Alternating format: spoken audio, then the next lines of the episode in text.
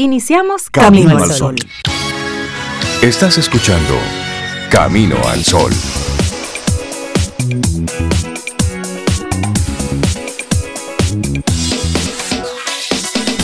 Buenos días, Cintia Ortiz, Sobeida Ramírez y a todos nuestros amigos y amigas Camino al Sol oyentes. Buenos días. Hola Rey, buenos días, buenos días Cintia, Laura, Sofía y también como Rey saludo a nuestros Camino al Sol oyentes. Buenos días, ¿cómo están? ¿Cómo están ustedes? Muy bien, muy bien. Bien, qué sí, sí, sí, muy bien. Yo estoy bien. Buenos días. Hola Rey, Sobe, Laura y buenos días a ti Camino al Sol oyente. Feliz martes, 28 de junio Ay, ya. Dios mío, 28 de junio, que no. Esto va rápido. Por ahí es que vamos. Tú, Uno siempre, yo oía que esto va rápido y a veces yo lo decía, pero ay Dios, uno este, usa este cliché de que esto va rápido, pero va rápido. Pero va realmente. Ya rápido. para mí no es un cliché. Wow, es que es cierto que 28. va rápido, 28 de 28 junio. de junio, sí. No, es que no puede ser. Esto está chévere. Bueno, pues mira, arrancando el programa temprano, y ya que dices 28 de junio, yo tengo un amigo querido que está de cumpleaños hoy. Sí, yo creo que es hoy. ¿quién? David Reimer está de cumpleaños hoy. ¿Y por qué como que me suena David sí? Yo él, es amigo mío, muy querido. Pero me suena. En ¿será algún que lugar. tú lo mencionas mucho. Sí, en una, en una ocasión tuvimos una junta y tú y él hicieron como que buena Ah. empatía al lado de una parrilla. Ah, Sí, tú entonces ves, había como claro. un, un gozo en El medio. contexto estaba de lo más apropiado para eso. Sí, así es que David te mando un gran abrazo, amigo. Hasta yo, David. Y, y si no, y si no es cumpleaños. hoy, pues te abrazo como quiera. Exacto. Pero Te como tocará que- dos veces. Exacto, así que un-. Sí, una, una bella persona. Así que David, si es tu cumpleaños, pues de verdad que también me Señor, sumo uno a mandarte gente. felicitaciones. Sí, sí, sí, eso es así. Sin saber si de verdad que No, cumpleaños. mira, y, y también ¿Quién? Hay unas felicitaciones muy especiales que Cintia tempranito en la mañana Ajá. tiene que darle a nuestro queridísimo Isaías Isaías Benjamín. Benjamín. Es el Benjamín de la El familia. Benjamín, el pequeño. Así es, él es hijo de Isaías, obviamente. Isaías, sí. y siempre está conectado en Camino al Sol. Así que hasta ahora, yo no sé si estará todavía escuchando. Sí, él está ahí colegio. conectándose ¿Y ahí. qué edad tiene el Benjamín? Esa chulería todos los años del mundo. Porque Pero, ese- en, pero en Es como, pequeño. como 4 para 25. algo así. Ay, qué lindo. Porque eso sabe. Eso sabe Como, mucho. como una Biblia, como dicen. Así que Isaías, Benjamín, un gran abrazo de Nino y de Nina.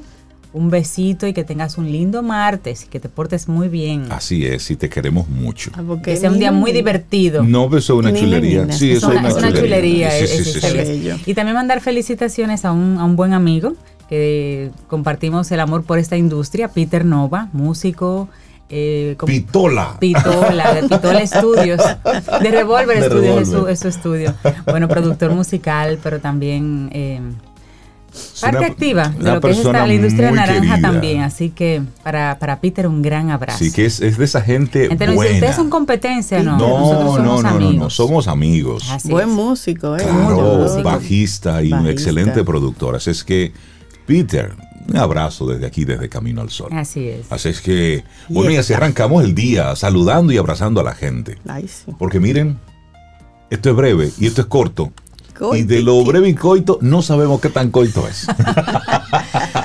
Así que un gran abrazo a toda esa gente chévere que felicitamos y obviamente. Y todo el que cumple años, Sí, todo el que esté celebrando, qué sé yo, aniversario de boda, de noviazgo, todo, celebre. Hay que celebrar la vida y hay que celebrar cada día. Y si, y si no. Porque y si Y sí. esa es nuestra actitud camino al sol de hoy, que te hagas esa pregunta. ¿Y si sí? ¿Mm? Eso que tú estás pensando por ahí. ¿Y si? ¿Y si se da? Mm, ¿Y si se da? ¿Y si se acaba? Mm. ¿Y si sí comienza? ¿Y si comienza? Mira. ¿Y si me un- eligen? Ay. Uy, ¿y si? Tu, tu, tu, punto suspensivo. Hay que hacerse Hay esa pregunta. A veces nos quedamos paralizados y comenzamos a analizar, comenzamos a, a cuestionar todo lo que está ocurriendo y nos llenamos de noticias negativas por todo lo que está pasando. Sí. Mire, es importante estar conectados con el mundo. Eso es importante. Porque no, aunque físicamente estamos en una isla, como humanidad no estamos solos. Es decir, lo que tú haces tiene un impacto en el otro. Pero lo que está ocurriendo por allá, por allende los mares, está ocurriendo por allá y físicamente le está impactando a otros por allá. Claro. Pero lo que está ocurriendo contigo, analiza qué es lo que está realmente ocurriendo contigo. Cuando te toca sufrir, te toca sufrir. Pero cuando no te toca, no te toca. No hay que vivir arrastrando cadenas, ni Mm, anclas, ni nada. Usted va soltando. Te va soltando. Y va dándole con todo. Y va planificando, y va proyectando, y se va moviendo. Claro, claro. Y en esa misma medida se va haciendo la pregunta. Y, ese, Sí, y sí, si ese gran proyecto que tú estás dejando ahí en una gaveta, ¿m? este es el momento para ese proyecto. Claro. Y tú no le estás sacando por temor a que si Claro. Hay un bombardeo en Ucrania, que si en Estados Unidos están tomando cualquier decisión loca. No, no, no, hermano. si el momento es ahora, hazte la pregunta y dele para allá. Sí, la conexión que tú decías ahorita con el mundo, con el entorno. Primero con uno para poder Claro. aclarar ese. Y Sí, sí. sí. Mm. Porque a lo mejor este es el mejor momento. Dice Sí. una amiga mía, la vida es un ching. Ay, un ching. Sí, un ching. sí, sí, y uno no sabe qué tan ching. No, y antes, en la era de la, de la comunicación más limitada, tú estabas Sí. pendiente al, al paso favorable que debía darse aquí para tú hacer eso. Ajá. Pero ahora, con tanta comunicación y con tanta apertura, tú no puedes pensar que tienen que darse las condiciones favorables en el mundo entero para que tú hagas algo aquí. Así porque es. nunca va a pasar. Hay que hacerlo a pesar de la incertidumbre, Hay a pesar del miedo, darle para allá. Es eso. Porque, y sí, Y arrancamos nuestro programa Camino al Sol. Buena vibra, buena intención, buena actitud. Eso es lo que hay que ponerle a este hermosísimo martes. Laboratorio Patria Rivas presenta En Camino al Sol, la reflexión del día.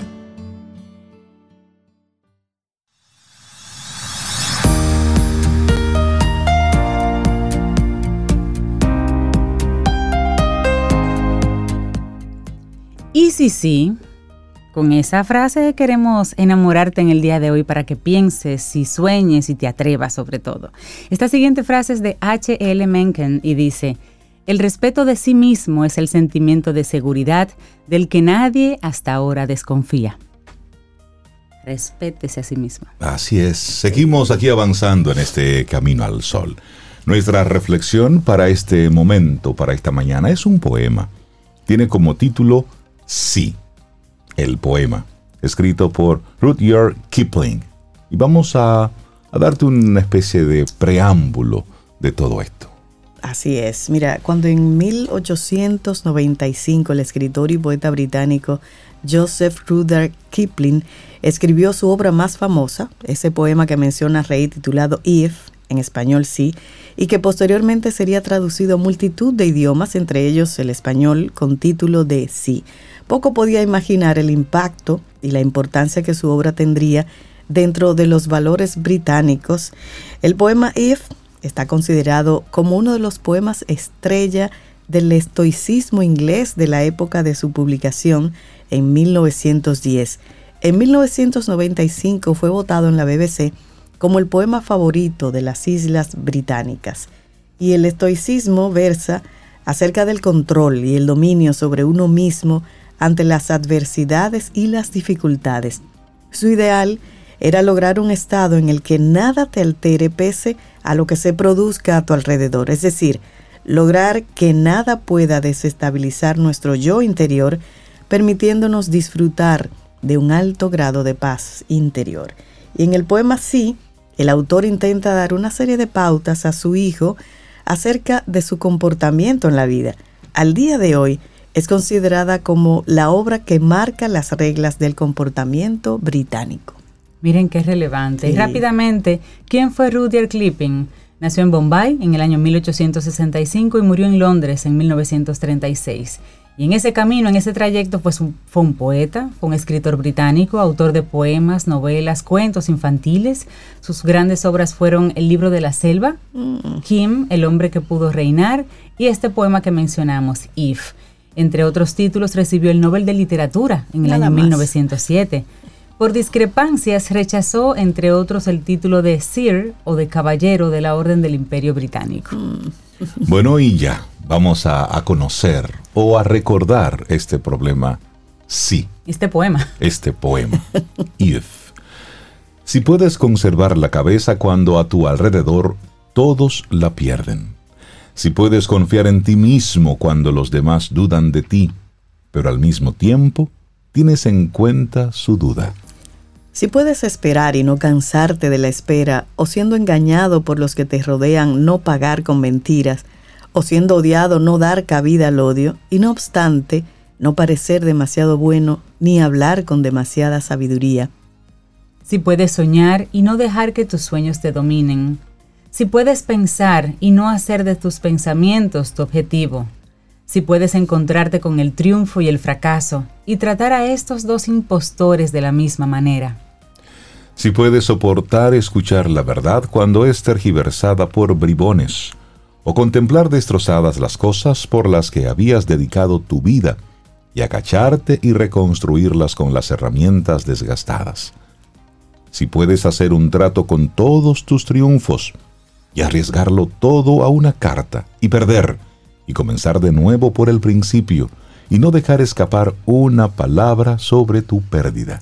Y si puedes obligar a tu corazón, a tus nervios y a tus músculos a servirte en tu camino, mucho después de que hayan perdido su fuerza, excepto tu voluntad, que les dice que continúen adelante. Si puedes hablar con la multitud y preservar la virtud, o andar entre reyes y no cambiar tu manera de ser.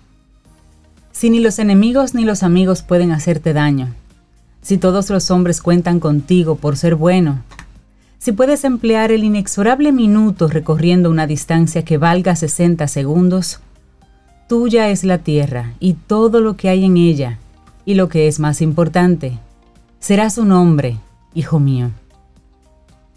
Qué belleza. Bello. Este es el poema If, que ya mencionamos, del autor Rudyard Kipling y lo vamos a compartir a través de nuestro 849-785-1110, nuestro número de WhatsApp, donde compartimos así cosas que queremos que te quedes con ellas y la leas, la compartas con tus hijos también. Así es. Qué bonito. Esa fue la reflexión en el día de hoy aquí en Camino al Sol. Laboratorio Patria Rivas presentó En Camino al Sol la reflexión del día.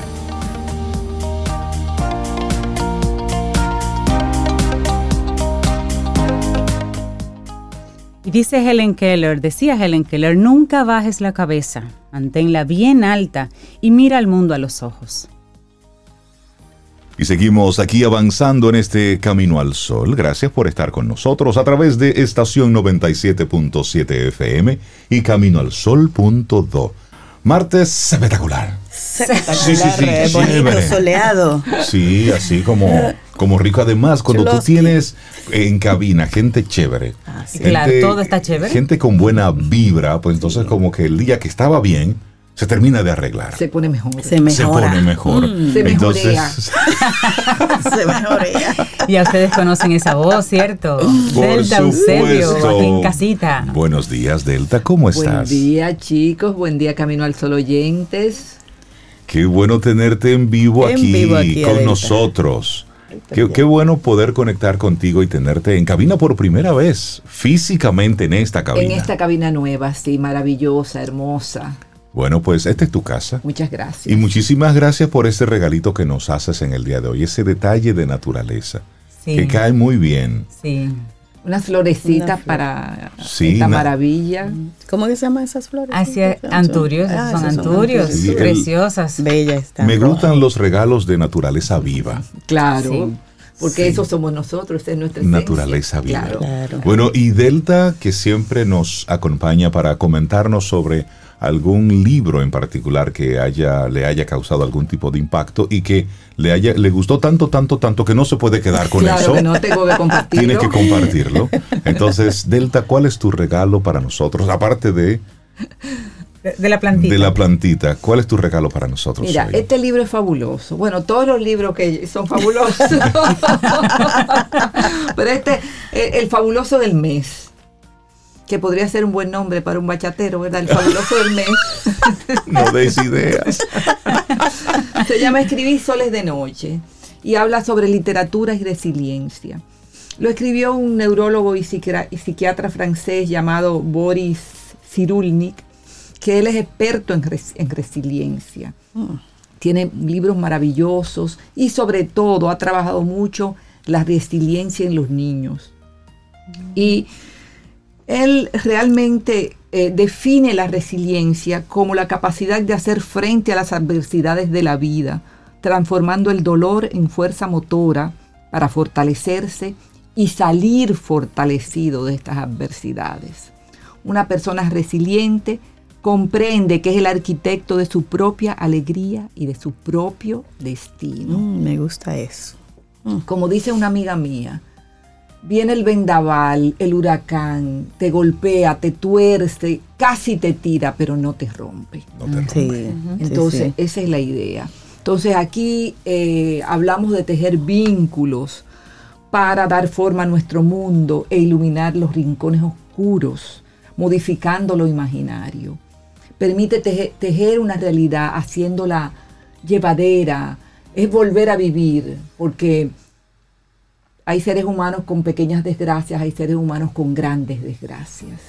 Y la idea no es olvidar, porque olvidar después de una gran desgracia es imposible, pero es transformar esa experiencia en fuerza y además llevarla a los demás para que puedan apoyarse y apoyarse en uno después de esto.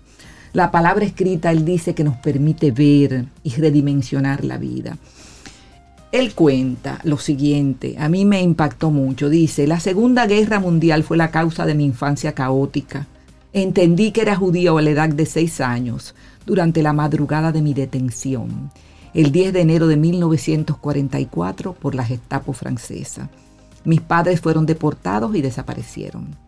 A mí me llevaron a una casa de asistencia pública donde fui adoptado por una enfermera que conocía a mi familia. Ella me cambió el nombre para esconder mi ascendencia judía. A partir de ese día fui Jean Laborde. Alguien nos delató y una noche llegó la policía y me llevaron a una sinagoga, desde donde sería deportado junto a muchísimos niños que estaban ahí detenidos.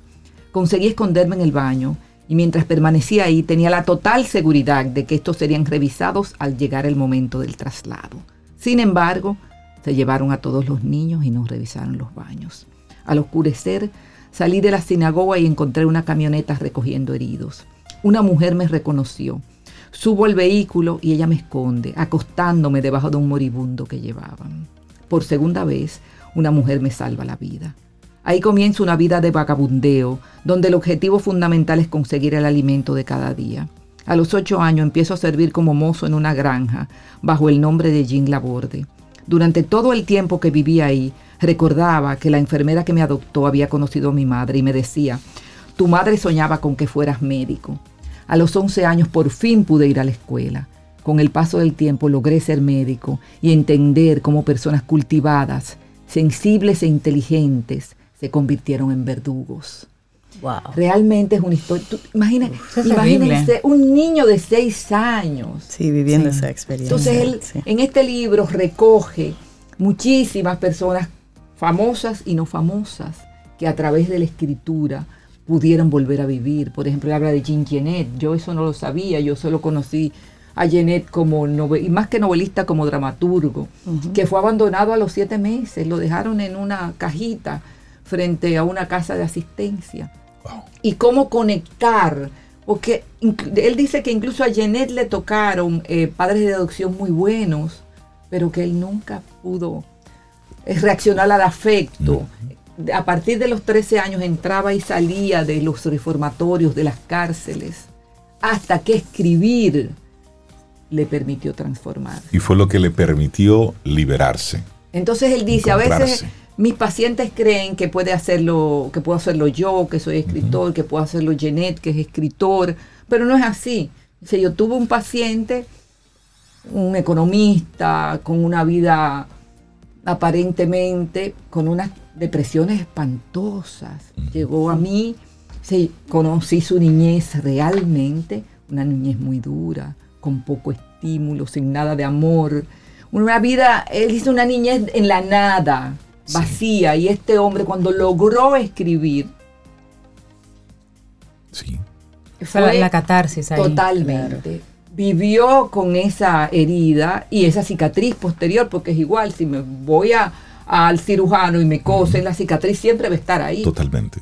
Pero pudo crear una conexión con el mundo. Entonces es súper importante.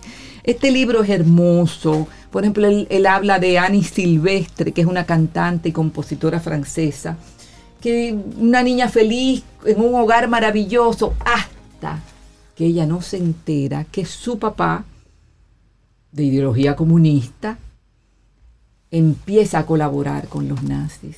Cuando ella se entera de que su papá es responsable de la muerte de miles de niños, ella se desploma. Claro, porque a esa persona a quien ella. Admira. admira, le- era su héroe, A su ídolo. su ídolo. Entonces, ¿cómo puede, sale a camino, tiene un intento de suicidio, cuando logra empezar a escribir canciones? Ella dice, yo convertí mi herida en un poema. Wow. Aquí me sorprendí en- al leer este libro. Hace muchísimos años yo leí un libro fabuloso que se llama La vida ante sí, de Emil Ajar. Años después yo conseguí un libro de ese mismo autor, pero no se llamaba Emil Ajar. Ajá. Se llamaba Román Gary. Ok. Digo, pues este hombre incluso le ganó premio Goncourt. Se hizo una película fabulosa eh, con Simón Signoret y ahora Netflix tiene una, una versión nueva de La vida ante sí. Y resulta que él tuvo, su padre desapareció, él no sabe quién era, la mamá para ganarse la vida tuvo que hacer, lo hacía pasar por hijo de un gran actor ruso. O sea, él creció en un mundo imaginario y de hecho él asume diferentes personalidades. Y él dice que él se está reescribiendo en cada libro y con cada nombre que Qué toma. locura. Wow, qué. De hecho, en ese libro, La vida ante sí, es la vida de él. Es como un niño abandonado, logra sobrevivir. Entonces, Que en Netflix, que ya lo mencionaba, se llama The Life Ahead, que es con Sofía Loren. Y ese, ese niño de color. correcto. Buenísima Nala, esa sí, una película, yo la vi. película, sí. Muy buena. Eh, Muy es buena. fabulosa y la novela es fabulosa. Entonces es, o sea, y, y- y otra cosa interesante que él dice que cuando él pudo reconstruir lo que le había pasado, o sea, volver a, a Burdeos, ir a esa sinagoga, él se, da- él se dio cuenta que su recuerdo no era real, que la sinagoga no era como él se la, la recordaba, que aquella escalinata tan grande que él subió cuando lo entraron ahí, bajó para escapar, tenía tres escalones solamente Wow. que, o sea, la, la señora que lo recogió en la camioneta era una rubia bellísima. Cuando la volvió a encontrar tenía el pelo negro. O sea, entonces de donde él dice, escribir para sanar, para suturar heridas, para tejer una nueva vida, no es reconstruir fidedignamente, es crear la nueva realidad. Porque a veces tú estás acompañando a una gente a escribir una especie de autobiografía y la gente te dice, pero es que, que no, yo no puedo seguir porque me duele mucho y entonces dale la vuelta, hazlo en tercera persona, cambia la Sí. textura de los personajes, cambia las voces, cambia el lugar donde se desarrolló. Es decir, despégate un poquitito. Correcto. Obsérvalo desde arriba, Correcto. desde otra mirada. conviértete en, en el director de la película que está mirando desde fuera. Y, Y, ese personaje no eres tú. Correcto. Es otra persona, es otra historia. Mira, y oye, qué, chévere está, qué bonita esta frase del libro, así como impactante. Explícalo, hablando de la, de la escritura para sanar, explícalo, escríbelo, intenta entender, actúa. Así recobrarás el control de tu mundo íntimo destrozado por la agresión. Sí, eh, eh, es un libro que ah, lo compré en librería Cuesta. Ah, yo te iba a preguntar. Que vale la pena eh, tenerlo, que vale la pena leerlo, recetarlo, porque, óyeme, tú no tienes que haber pasado por un campo de concentración para que tu vida se, se te destroce. Por supuesto. Claro, O sea, Cada uno de nosotros tiene claro. Su tragedia, su... La pérdida de un trabajo importante eh, te destroza la vida. Entonces, ¿cómo voy a, a volver a... O sea, la pérdida de una pareja te destroza la vida. De un hijo, de un... Y a veces Sí. cuando vemos historias así, que son muy dramáticas, que tienen una historia que es digna de, de ser escrita en un libro y que luego sea llevado al cine, pensemos que son esas grandes tragedias las que marcan. No. No, Cada uno de no, no. nosotros tiene su propia historia y tiene su nivel de tragedia. Claro. Tenemos nuestros niveles de fracasos. Claro. Y no tenemos que esperar el gran golpe para comenzar a sanar, Claro. para irnos recuperando. Y, y una cosa, si tú te pones a ver la cantidad de personas que nosotros conocemos, de todas las edades que en este momento están tomando antidepresivos. Sí. Sí, sí. Cada Sí. vez mayor. Esta es la época de eso. cada vez mayor. Entonces, fíjate cómo él termina el libro. Dice, al escribir he recompuesto mi yo desgarrado. De noche he dibujado soles. O sea, que es posible dibujar soles en la noche y llevar la luz. Escribí Qué soles de noche, qué hermoso.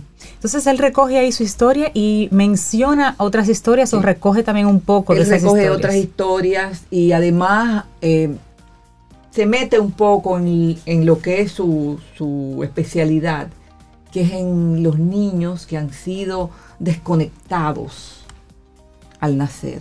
¿Cómo así desconectados desconectados? del amor.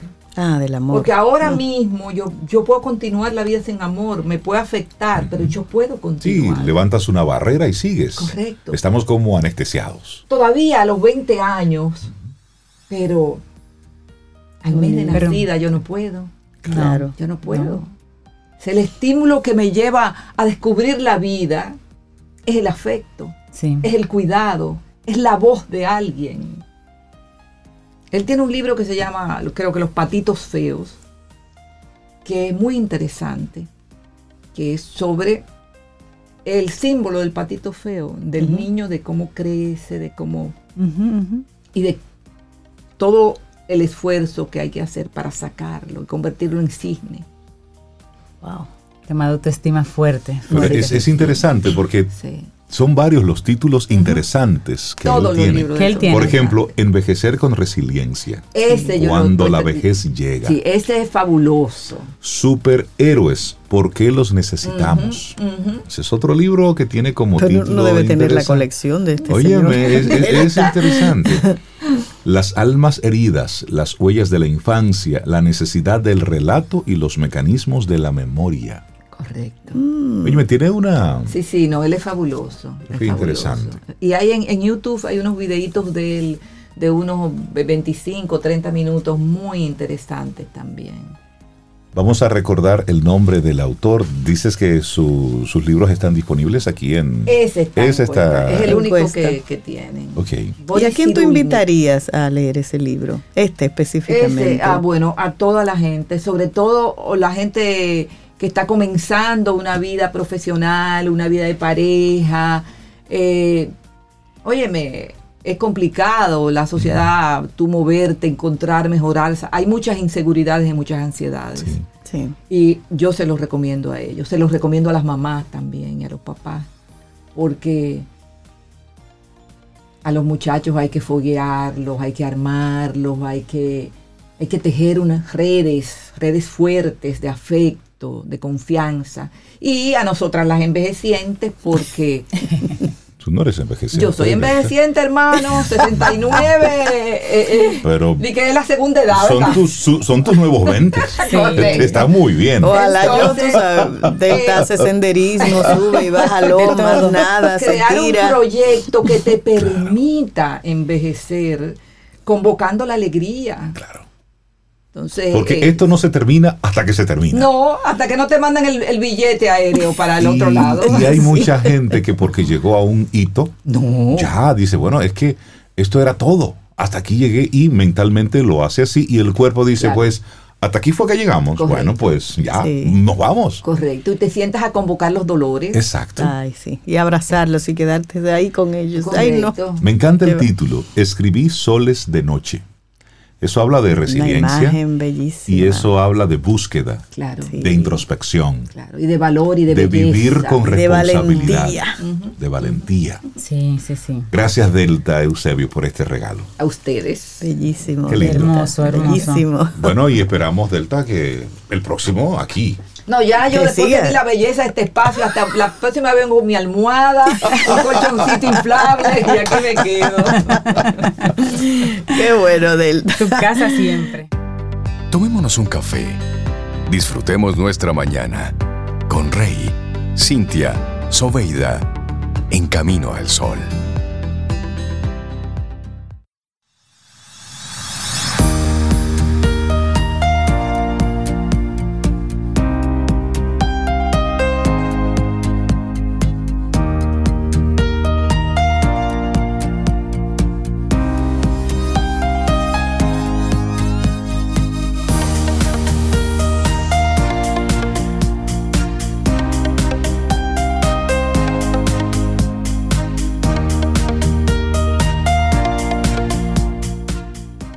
Sí, y sí, sí. La siguiente frase es de Sonia Rumsey. Dice, nunca desconfíes, salvo que tengas razones para hacerlo. Y sí, sí. Y sí, bueno, nosotros seguimos aquí avanzando en este Camino al Sol. Muchísimas gracias por conectar con nosotros a través de estación 97.7 FM y caminoalsol.do.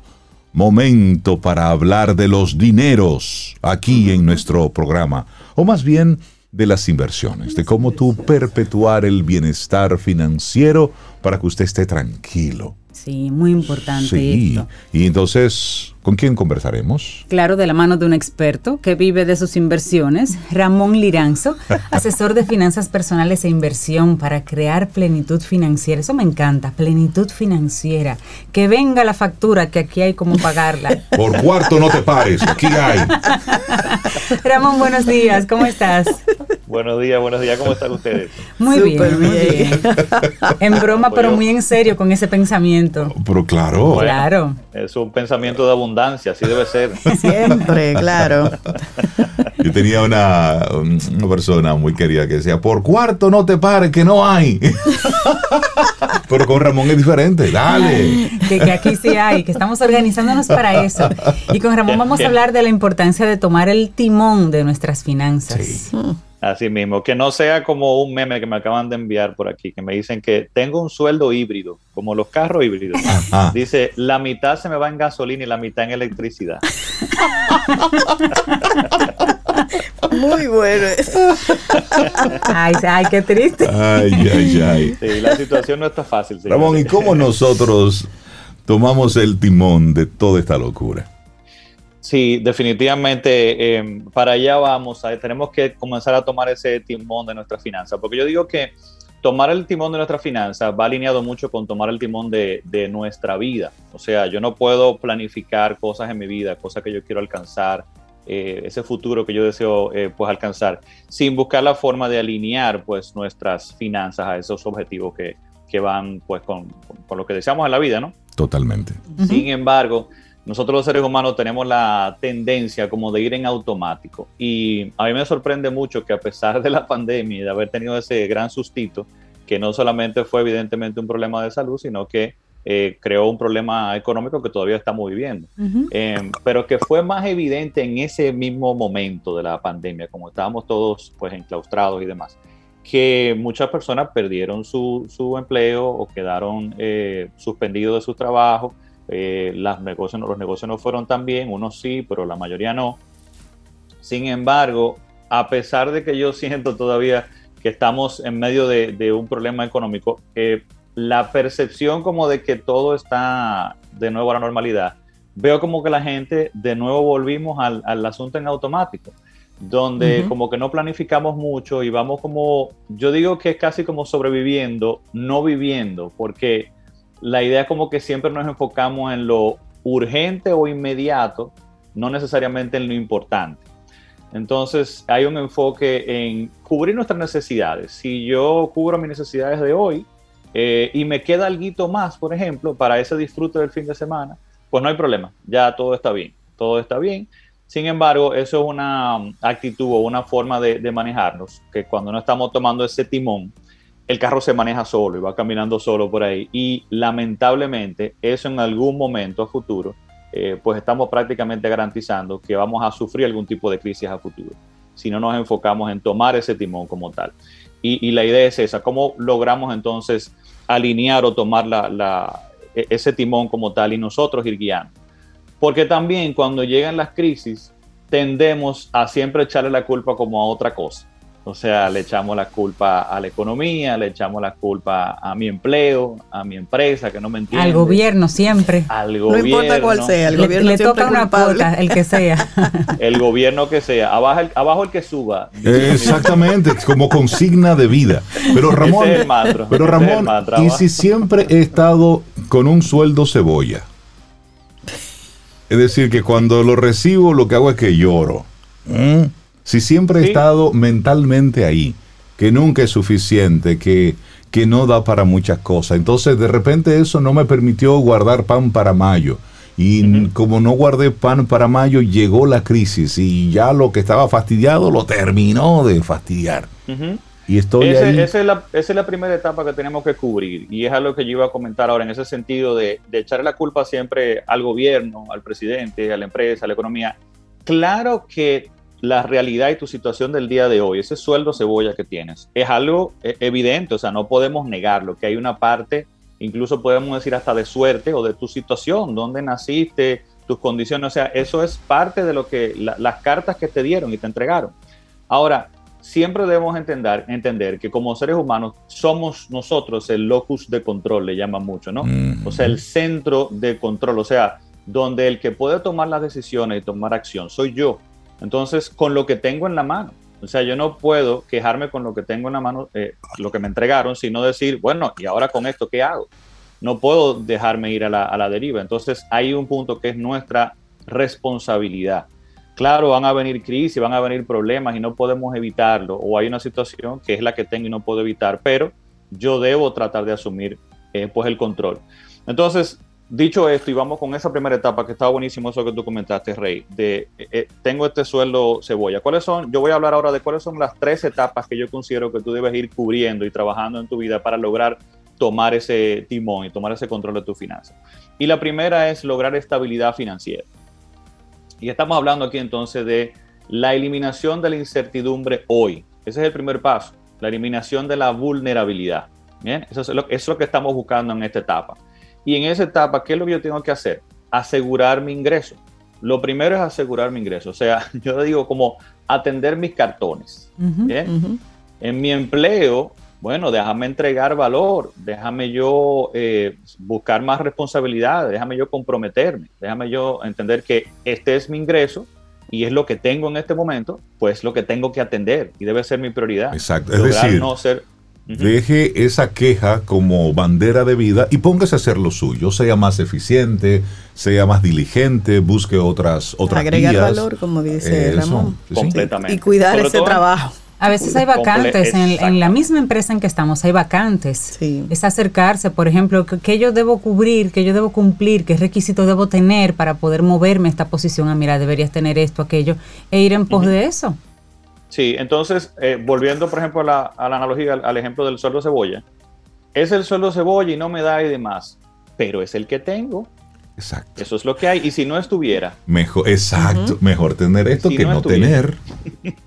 Entonces, vamos a aferrarnos a ese, vamos a trabajar y entregar valor a ese. Y vamos a comenzar a planificar entonces nuestro movimiento. ¿Qué debo hacer para ir saliendo de esta situación? Pero la prioridad es mantener ese, porque si ese no lo tengo, aunque sea cebolla, tengo un gran problema. Exacto. Entonces, me enfoco en ese, busco ser responsable en mi trabajo, busco ser responsable y entregar valor en mi negocio, en mi emprendimiento. Bien, tengo que asegurar esa primera parte. Tratar entonces ya eh, de ir escalando, de ir buscando cómo educarme, cómo entregar más valor, cómo asumir más responsabilidad en mi empleo. Ahora, si definitivamente ese empleo, eh, usted entiende que no le va a proveer lo que usted necesita, bueno, pues nos agarramos ahí, somos responsables con eso, pero vamos buscando cómo movernos. en, dentro de esa etapa está el asunto también de lograr crear ese fondo de emergencia. Bien, porque tengo que evitar esa vulnerabilidad. Y si quedo sin empleo, eh, sin este suelo de cebolla, ¿qué tiempo tengo entonces de, de, gastos básicos? Exactamente, para poder entonces tener un rejuego ahí, ese fondo de emergencia. Y tercero, en esa etapa, la reducción de deudas tóxicas o los problemas de deuda y hablamos de que las deudas no son malas siempre y cuando estén sustentando algún tipo de activo o algo futuro que yo quiero, eh, con lo cual yo voy a buscar la forma de producir más dinero o, va a crear estabilidad en mi vida. Lo que yo no puedo tener son deudas de consumo, donde yo me fui de viaje, por ejemplo, y ese viaje ahora lo estoy financiando a 18 meses. Eso no tiene ningún sentido. Y es una deuda tóxica porque está eh, pues ya cubriendo un consumo, algo que ya no vuelvo a, ver más nunca y que no va a producir nada.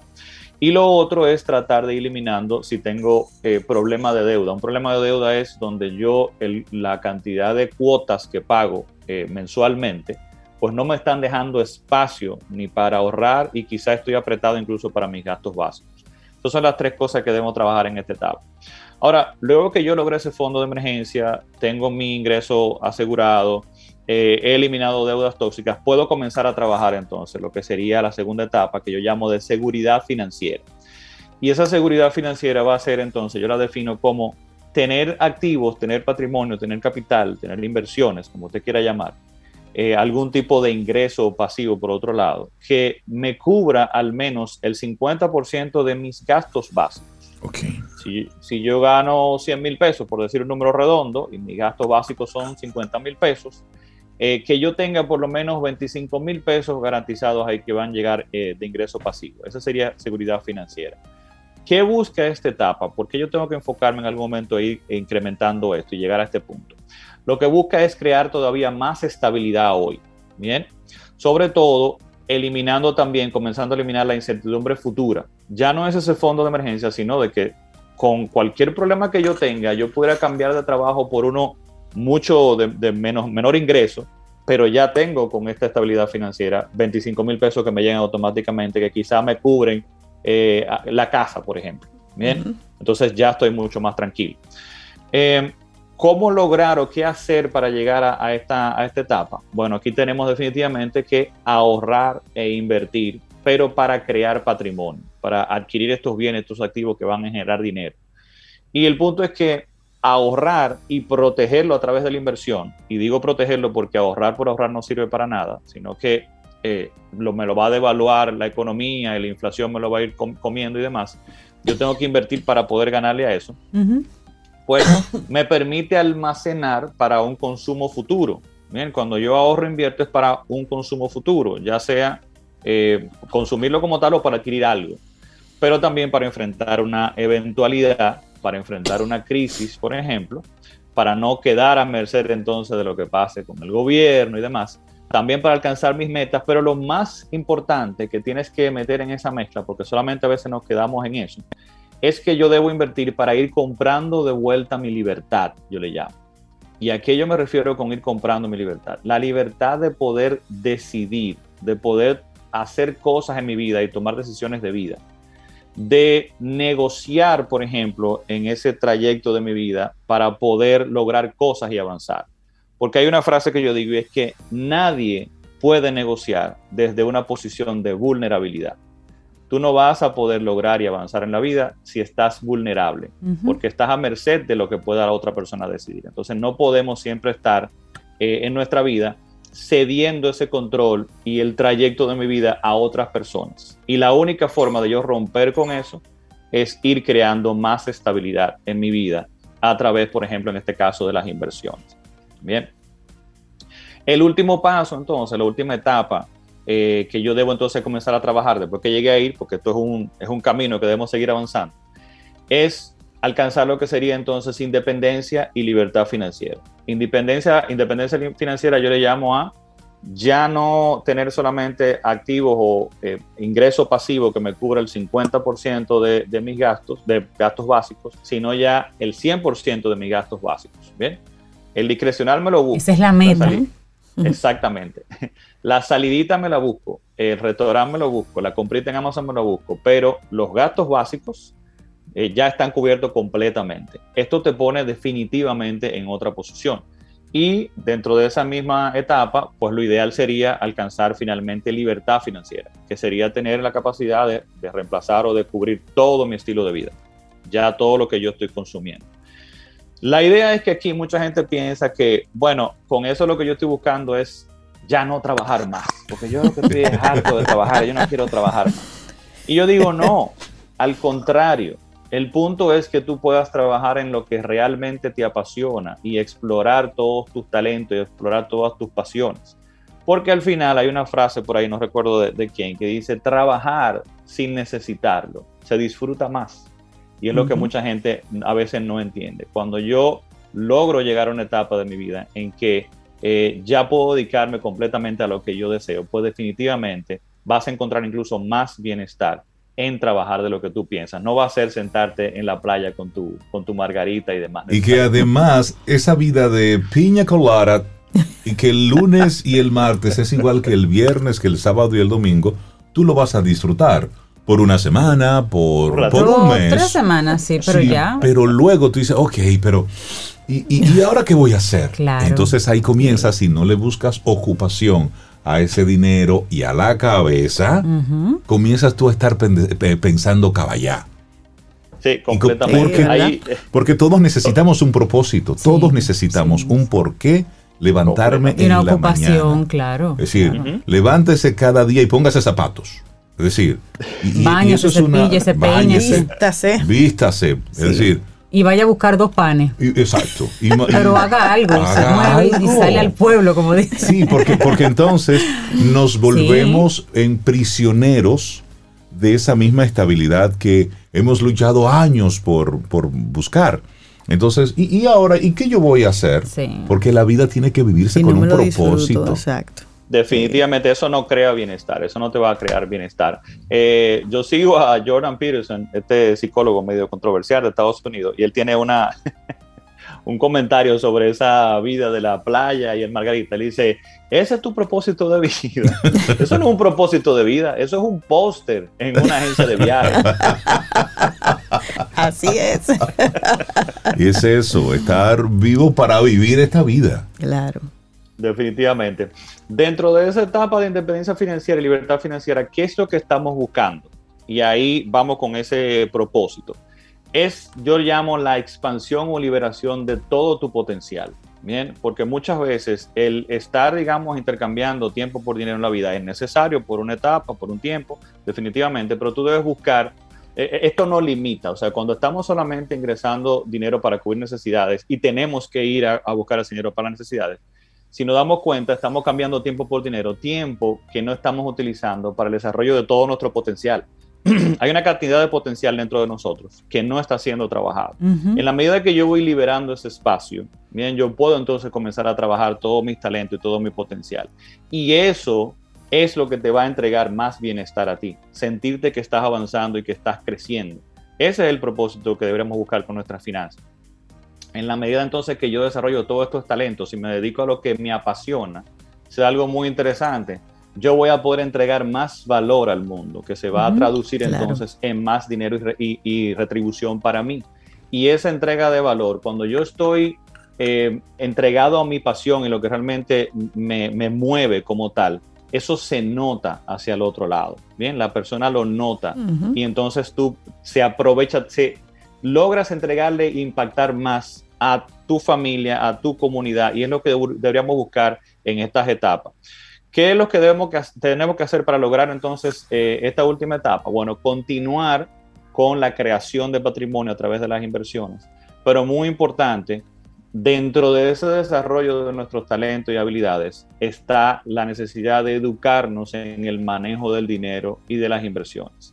Porque hay otra, otra frase que yo digo mucho, es que si nuestro ingreso, si tu ingreso y tu patrimonio crecen más rápidamente que tu capacidad de manejarlo, estás en riesgo de perderlo. Claro. Y es lo que vemos muchas veces con muchas personas, con deportistas, con artistas y demás, que el incremento rápidamente de ingreso y patrimonio eh, sobrepasa pues su capacidad de poder manejarlo y terminan entonces lamentablemente perdiéndolo.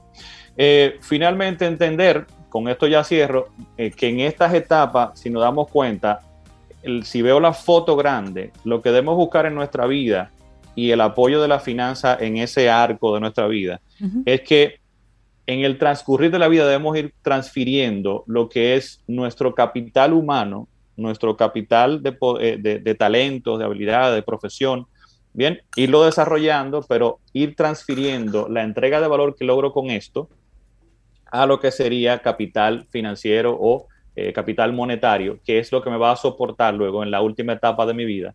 No solamente con, pensando en el retiro, que era lo que antiguamente todos pensábamos eh, llegar, pero ya creo que es un eh, concepto desfasado. Sí, ese es un mito ya, totalmente. Exactamente, sino para yo poder crear más bienestar en esa etapa de mi vida, pudiendo dedicarme a lo que me, se me antoje como tal y lograr esa libertad de desarrollar todo mi potencial y mis capacidades para, ¿para qué? Para lograr ese impacto entonces en mi entorno, que es lo ideal y es lo que nos va a dar más bienestar. Entonces la gente, Ramón, que escuchando te dice, sí, eso es lo que yo quiero. Poder en una etapa de mi vida decidir si hago A o B, pero voy a hacer algo. En esta época de crisis, en esta época convulsa, en, en esta época donde hay tantos analistas y expertos amenazando con que viene el lobo, con que viene la crisis y esto no es nada, lo que viene y tenemos el año entero Ah, anunciando esa crisis y lo que viene es grave y no se preocupen. Es decir, para toda esa gente que quiere entonces recibir de tu parte asesoría, ese acompañamiento, en qué es bueno invertir en esta época, formas de conectar contigo. A través de mi página eh, web, yo puedo invertir.com, hay mucho contenido ahí gratuito también. Eh, a través de mis redes sociales, Instagram, Facebook y YouTube, como yo puedo invertir. Ahí también me pueden escribir por mensaje directo si gustan, y ahí estamos también a sus órdenes. Buenísimo. La importancia. Buenísimo, me gusta. la importancia de tomar el timón de nuestras finanzas. Sí, hay que ponerle control a esto hay que- y más en estas épocas. Sí. Definitivamente. Ojo, el mundo siempre ha estado fastidiado, lo está y lo estará. Es decir, hay Eso mucho, es verdad. Pero hay mucho bienestar, en ese remolino aparece el es que bienestar. hay mucho juego Claro. psicológico en todo Sí, esto. sí, sí. Mientras están diciendo, miren, tengan cuidado y va a pasar, hay otros por ahí que se están arriesgando, que están observando y están leyendo las señales reales. Así es. Porque hay mucho de especulación y recuerden que el temor es utilizado para manipular. Y cuando se está manipulando, el que manipula se beneficia. Entonces, para el que tenga oídos, que escuche. Ramón, que tengas un excelente día, amigo. Un abrazo. Gracias. Un abrazo. Gracias, Ramón. Igual, feliz Gracias. día. Siempre. Este es tu gran día. Camino al sol.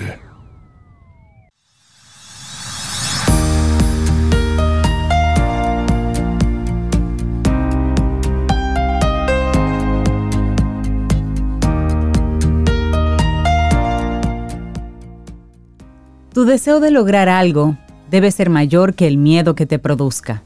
Ese es el único secreto. Neil Strauss.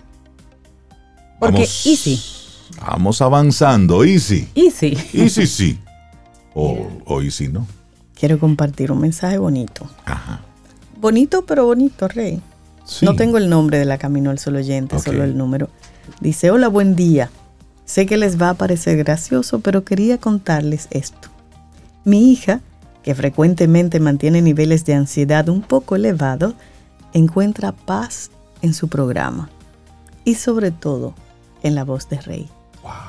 Ay, qué A veces se me duerme escuchando el programa Camino al Colegio. Ay, caramba. Qué belleza. Qué bello. Pues gracias por compartirnos, gracias Qué por compartirnos eh, ese mensaje, de verdad que sí.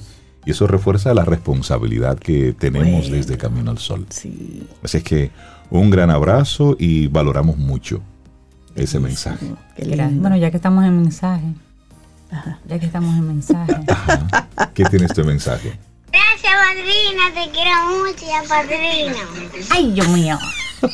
Ese era ella no se- Isaías Benjamín. Ella no no podía quedaba que Ay, Dios mío, este muchachito tan Señores, la, especial. la cantidad de niños, niñas que escucha Camino al Sol, como dice Sí. Rey, es una responsabilidad y un compromiso grande. Claro. que tenemos. Y, en esa misma línea, hablemos de un concepto, un término que se está socializando mucho a propósito de los diferentes medios de comunicación que están constantemente dando datos, compartiendo, replicando cosas que en la mayoría de las ocasiones son noticias catastróficas, son noticias negativas. El término es doom scrolling enganchados a las malas noticias. El doom scrolling es la adicción a navegar por noticias catastróficas, una detrás de otra. Esta es una curiosidad malsana que ha ido aumentando por la pandemia y que supone un riesgo para la salud psicológica. Así es, y eso es cuando te levantas por la mañana, empiezas a leer el periódico en el móvil o en las redes sociales y no haces más que ver malas noticias, pero en vez de dejarlo, sigues haciendo clic y navegando entre titulares buscando temas catastróficos. Esta práctica, como decía Rey, es lo que se conoce como doom scrolling. Doom en inglés es fatalidad y scrolling es la acción de deslizar la pantalla hacia abajo o hacia arriba, o doom surfing, que no es más que la adicción a consumir información negativa una tras otra sobre numerosos asuntos a pesar de lo deprimentes y catastróficos que puedan ser. Claro, y es que en los tiempos de pandemia de COVID-19 en lo que nos encontramos todavía, las malas noticias sobre casos y muertes han aumentado. Tanto es así que casi no se habla de otra cosa en los medios de comunicación, bueno, de eso y de Rusia ahora. El desconcierto, el miedo colectivo y la crisis sanitaria han hecho que mucha gente experimente esa necesidad de leer cada día información negativa. Sin embargo, y como seguro ya estamos pensando todos, esto no es sano, pues puede afectar a la salud mental, especialmente en la era de la desinformación y de las fake news, las noticias falsas. Por eso la idea es analizar un poquito las causas y también tener algunas claves que podamos poner en práctica para ayudarnos y para eliminar esa curiosidad malsana. un poco. Claro que sí. ¿Por qué caemos en esto del doom, del doom scrolling? Bueno, la psicóloga Alba Fernández Zamora de Emotion, ella explica que el doom scroll ocurre porque el cerebro humano está programado para procesar con mayor atención las malas noticias que las buenas noticias, lo que está relacionado con ese instinto de supervivencia. Muchos estudios avalan que somos más sensibles a la información negativa, puesto que es la que nos pone en alerta con el fin de protegernos. Y eso es sentido común, es decir, necesito saber lo que está pasando para poder protegerme y proteger a los míos. Es normal querer estar informado de lo que acontece en todo tu entorno para tener esa sensación de control, esa sensación de seguridad, sabiendo qué precauciones debemos tomar.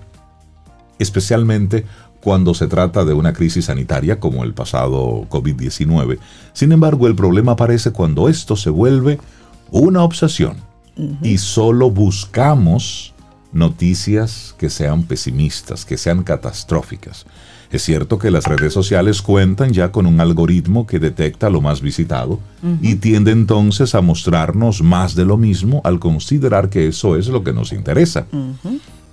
Pero si no frenamos este hábito a tiempo, esta situación puede convertirse en un círculo vicioso que afecta entonces nuestro bienestar psicológico. Y eso es lo que debemos evitar. Así es. Y las personas que padecen doom scrolling se sienten preocupadas por si hay alguna noticia o hecho que se les pase y por eso están continuamente pendientes de la información en televisión y sobre todo en sus teléfonos móviles.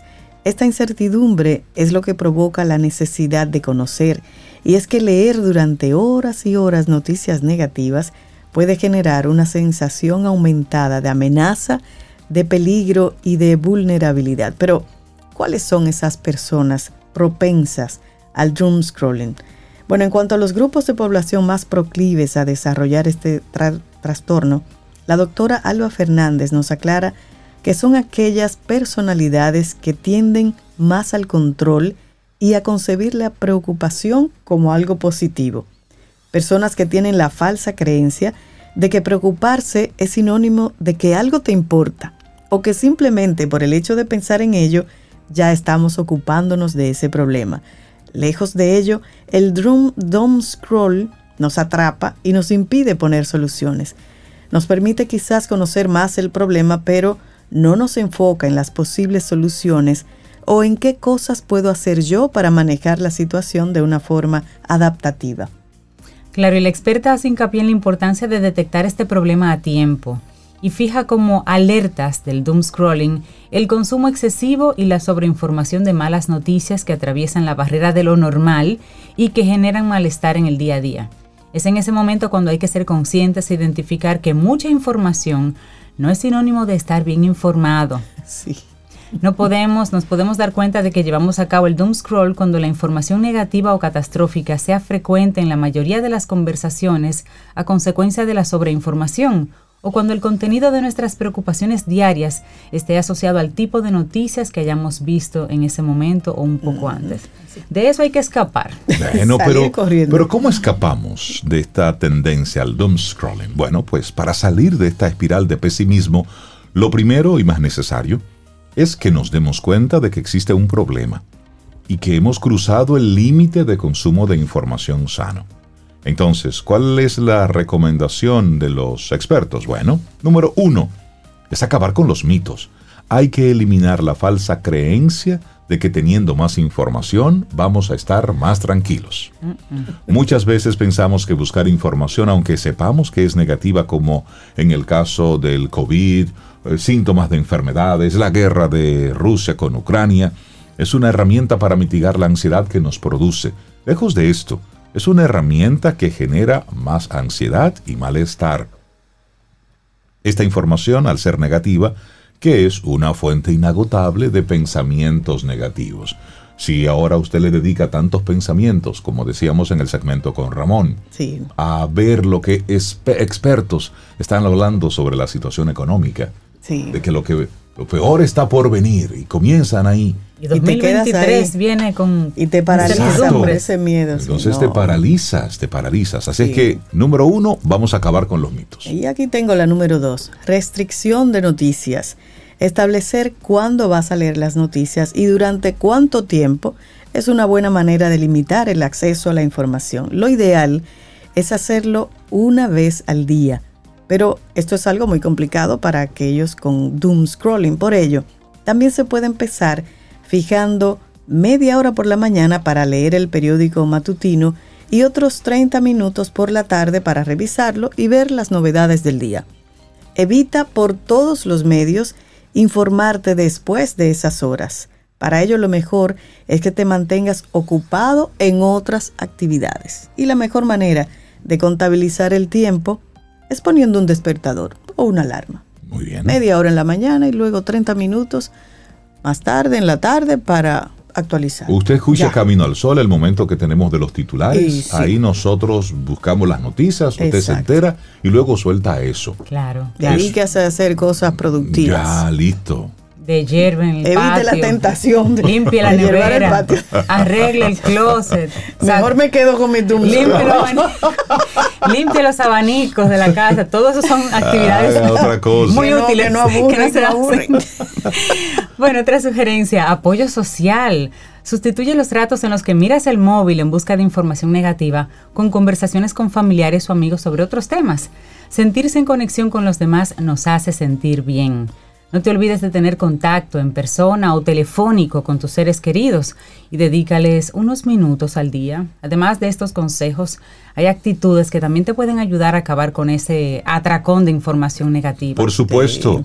Bueno, no uses la información como entretenimiento en tus momentos de descanso. Claro, tengo un break a, a ver noticias De malas. una vez a sacar el celular y No, comenzar a darle no, para allá. no, es muy común que las personas en sus descansos del trabajo naveguen por las redes sociales o busquen información en periódicos digitales. Esto es una práctica que puede acrecentar los problemas en aquellos con doom scrolling, por lo que se deben utilizar este tipo de descansos para dar un paseo o hablar con algún compañero de trabajo o si tienes un proyecto personal, dedicarle unos minutos a eso. Claro. Pero no agarres de inmediato A el ver celular noticias. como una opción. No, no, no. Bueno, y aquí hay otra práctica, que es la meditación. Aquí en Camino al Sol, yo creo que todos los colaboradores hablan y sugieren eso. Este tipo de prácticas pueden ayudar en el proceso de desintoxicación informativa. Me gusta eso. Centrarse en los pensamientos y en la respiración puede infundirnos tranquilidad y nos dota de un mayor control de cara a otras acciones, como puede ser ver información pesimista. Así es que dedícale un ratito diario a la meditación y te vas a sentir mejor. Y finalmente, si nada de esto te ayuda, pues pide ayuda. Claro. Si ves que a pesar de todos tus esfuerzos por dejar de emparcharte con esta información negativa, tú solo no consigues salir de esa situación, no dudes en pedir ayuda profesional. Los psicólogos pueden ayudarte en el proceso para que aprendas a estar informado sin llegar a la obsesión ni a la adicción. Y practique la empatía. Eso es un término del que vamos a hablar en, uno de estos días. Es un Sí. primo de la empatía, pero es un primo que no te hace daño. Tú sabes que es importante ponerle a todo esto un, un límite y hay que ponérselo ahora por lo siguiente. Estamos hablando de inteligencia artificial, metaverso, estamos hablando de ese, de ese traspasar la vida análoga, traspasarla al mundo digital. Y en ese proceso es que no nos estamos dando cuenta, pero nos están llevando. Es decir, cada vez pasamos más tiempo conectados a pantallas. ¿Y qué hay detrás de todo esto? Hay todo un plan y ojo, no quiero que esto se escuche como una especie de teoría de la conspiración, no, pero es, es una realidad. Hay todo un movimiento y al metaverso se le está dando una, una fuerza importante que nosotros todavía no estamos dimensionando. No es un cuco, ¿eh? El metaverso es una realidad y se está llevando a una parte de la población a vivir enganchado. Entonces, ¿qué ocurre dentro de esto del metaverso, la inteligencia artificial, todo lo que está ocurriendo con, con los robots que están ahí desarrollando? Si nosotros no nos estamos dando cuenta que estamos yendo como mansos corderitos al matadero.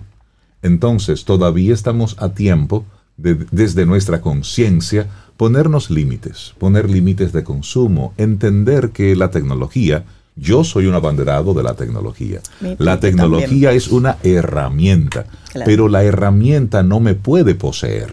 Yo poseo la herramienta y la utilizo en mi beneficio. Claro. Para, para, para un mejor desarrollo del trabajo, para ser más productivo, para ser más efectivo. Pero no puedo permitir que en el momento en el que el martillo se adueña del carpintero, hay problema. Ya no tenemos ahí. Y lo decía Ramón desde el punto de vista financiero, que cuando tú tienes más recursos económicos, más dinero del que tú estás preparado para manejar, tienes problemas.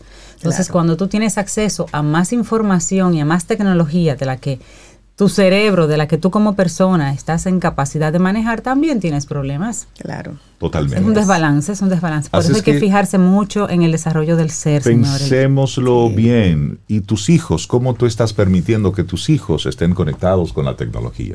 Es todo el tema de los videojuegos, que si es un eh, que es una adicción o no, en la medida en que tú permites que la tecnología te ocupe, en esa medida tú estás cediendo control. Todos los dueños de empresas tecnológicas de las Big Tech y todos los ejecutivos de las Big Tech tienen a sus hijos fuera de las tecnologías. Sí. nosotros, los hijos del pollero, somos los que tenemos la de nosotros, comprándole todo para que se mantengan conectados. Pero ellos saben y ellos tienen a sus hijos. Se la administran. Fuera o muy administrada. Solamente como un dato. Pequeño dato. Los traficantes de drogas no consumen drogas. No. Ok, muy bien. Hacemos una pausa y retornamos en breve. Esto es Camino al Sol. ¿Quieres formar parte de la comunidad Camino al Sol por WhatsApp? 849-785-1110. Camino al Sol.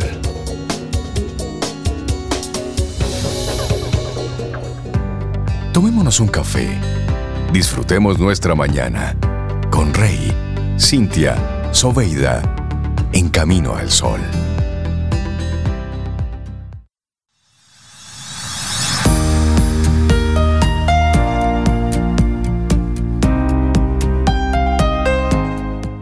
La vida no tiene sentido. Se lo das tú, con lo que hagas, con lo que te apasiones, con tus ilusiones. Tú construyes el universo a tu medida. Walter Rizzo. Me encanta eso. La vida es. Usted le pone, usted le pone el apellido. Claro. Y será tanto o menos como usted así lo, lo adorne o lo ponga. Lo adorne. Su día será tan espectacular como usted lo proponga. Que pasan cosas, claro, pasan cosas que tú no puedes controlar, claro. Eso es así. Pero te vas a quedar esperando a que la vida haga contigo o tú haces algo en la vida. Y así nosotros llegamos al final de nuestro programa Camino al Sol, incentivando siempre el pensamiento crítico. Ahí. Así es que tengamos hoy un día espectacular. Recuerda, ¿y si? ¿Y si?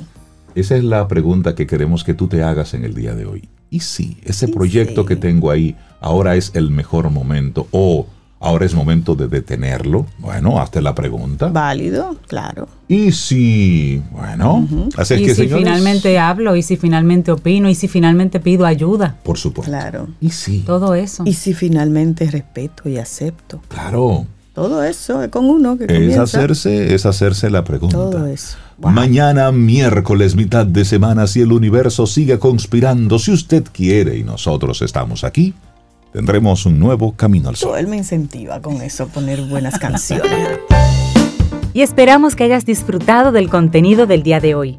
Recuerda nuestras vías para mantenernos en contacto. Hola arroba caminoalsol.do. Visita nuestra web y amplía más de nuestro contenido. Caminoalsol.do. Hasta, una, próxima, edición. Y pásala bien.